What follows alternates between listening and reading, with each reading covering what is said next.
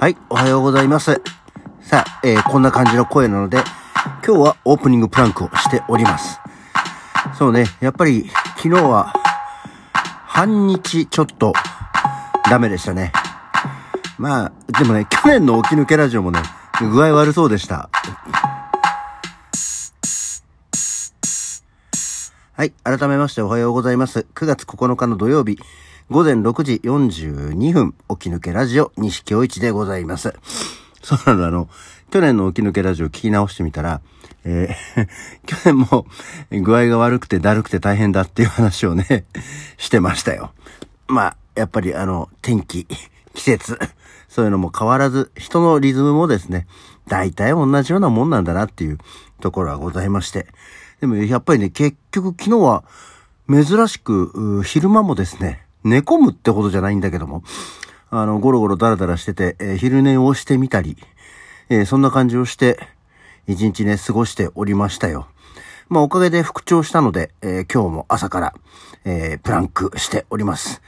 今日もこのぐらいにしておきましょう。はい、えーということでね、結局昨日のプランクは、夜、調子が戻ってきてから、えーやりましたね。なので、一応昨日の分もクリアはしたということで、まあ、聞こえてねえよみたいなところは当然ありますけども、まあ、それはそれですね。まあ、それに関して、えー、そういえば、毎度おなじみ相川博明からお便りをいただいてます。ちょっと前に、あれだね、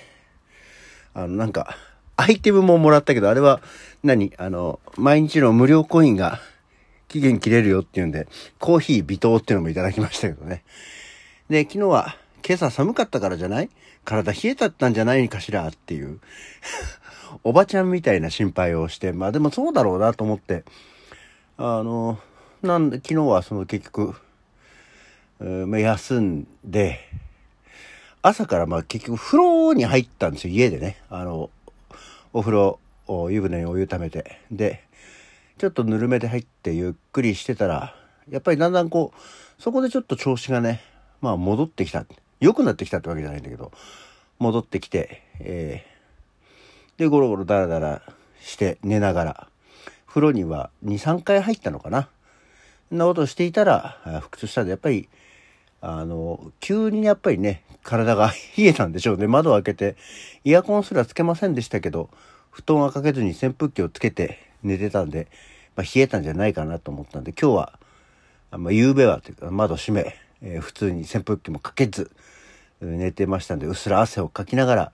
朝起きたという感じでございますね。もうね、去年も同じぐらいな感じで、えーだるいです、具合が悪いです、みたいなことを言ってたんで、まあまあ、そういうバイオリズムなんだなっていうところではありましたね。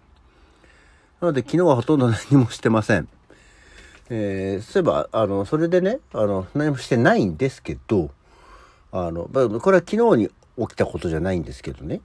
あの、トイレットペーパー、あの、これもその話、この話ももしかしたら前にちょっとしたかもしれないんですけど、トイレットペーパーでさ、今、何倍巻きっていう、あの、通常のものよりも巻きが、あの、多くて、えー長さが長くしてありますって何倍巻きっていうトイレットペーパーがあるんですよね。で、まあ、お値段がね、実はそんなに 割安にはなってないもののようなんですけど、あの、計算すると、この長さと値段でこう計算してみると1メーターあたりの金額って実はそんなに安くない。なんならちょっとだけ割高になってたりすることがものによってはあったりするんですけれども。でちょっと前までね、あの、1.5倍巻きっていうものを使ってたんですね。ちょっとでもほら、あの、交換するタイミングも遅れる、ね、遅くできるし、あとは、ともあれさ、トイレットペーパーって買ってくると大体あの12ロールとか入ってたりするとさ、トイレの中のその置き場所に意外と困ってたりすることがね、あの、うち女性が2人いるので、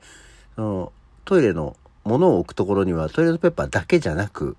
えー洗剤だけではなく女性用のね、えーものも置いてあったりするので、え12ロールをなかなか置き切ることがちょっと余っちゃったりする時があるんですよ。そんな中で何倍巻きっていうとその分ロール数が少なく済むから、えー、置き場所が良い、あの、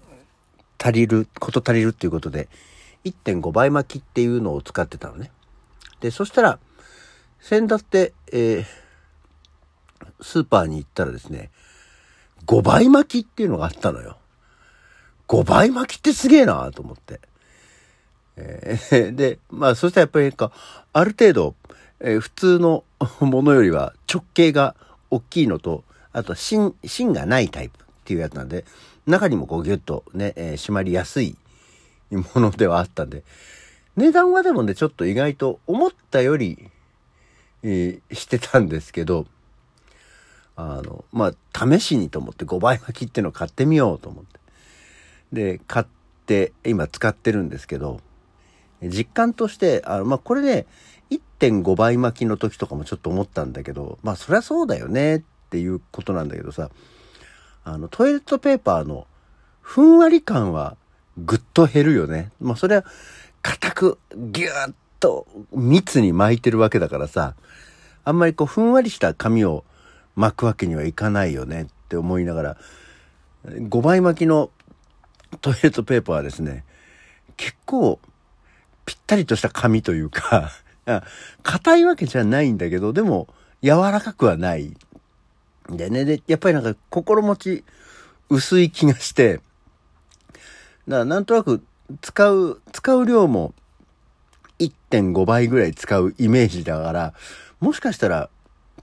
これはちょっと騙されてる気がする。ね。結局、使っちゃう量も多くなると、消費スピードは変わらんのじゃないかっていう気がして、ただ、あの、5倍巻きなんで、量は多いから、なかなか減らないんですよね。まだ今、1ロール目3分の2ぐらいは使ったかもしんないけど、みたいな。まだ全然残りがあと4ロールとかあるから、しばらくは5倍巻きのこの紙でやんなきゃいけないのかと思ってみたりしてます。皆さんちはどうですか？トイレットペーパー。あの、ほら、トイレットペーパーもさ、こう、もともとあったものからさ、再生紙を利用したものが出てきて、で、えー、ね、今はその倍巻きのものが出てきて、えー、どんどんどんどんいろいろできてますけど、トイレットペーパーはやっぱりもう通常ノーマルがいいんだよっていう人と、まあ再生紙ぐらいまでは許すよみたいなね、方もいるかもしれないですけど、皆さんどうですかね？うちは、で、プラス、できれば私はもうダブル、ペーパーダブル派なんですけどね。なんか1個だと結局その分使っちゃうんで、うん、やっぱりあある程度のこう、拭いた時の安心感というか っていうのが欲しいので紙の量は多い方がいいんですけどね。えー、皆さんはトイレットペーパーいかがでしたでしょうか？倍巻きは使う時はそういうことなんだなっていうので、えー、お気をつけ、お気をつけってわけじゃないんだけど、気にしておいていただければ良いかなと思っております。はい。さて、そんなわけで、今日は何の日？久しぶりに行ってみましょうか。今日は何の日 ?9 月9日は年中行事として、えー、徴用の節句、菊の節句ですね。五節句の一つですよ。ね、えー、二十四節気七十二項に続く五節句の一つ。で、えー、陰陽思想では、えー、奇数は陽の数であり、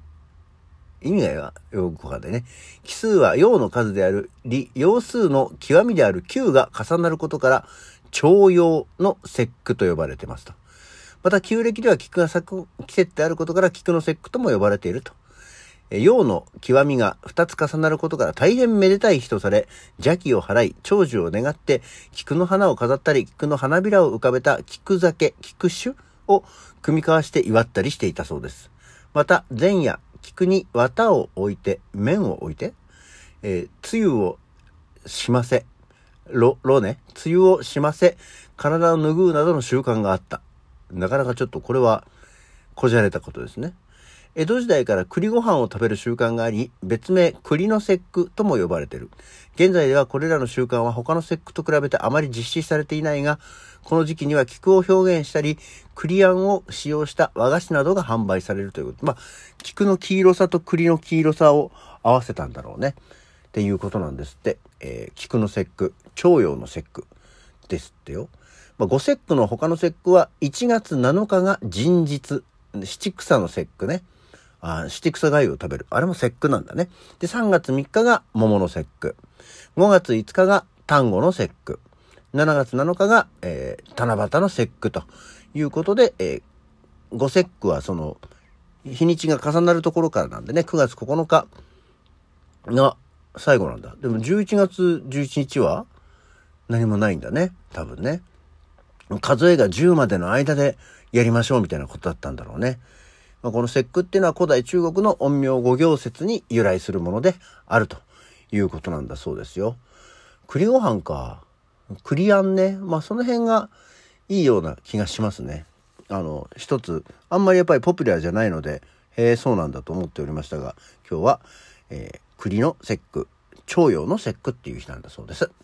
で、あとは語呂合わせで言うと今日は救急の日ですね。えー、日付99なので、救急という語呂合わせから、救急業務や救急医療について一般の人々の正しい理解をと認識を深め、救急医療関係者の意識高揚を図ることが目的なんだそうですね。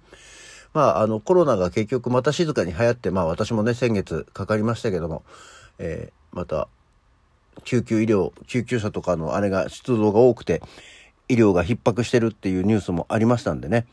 えー、救急医療関係、まあ、救急じゃなくても医療関係者の方には、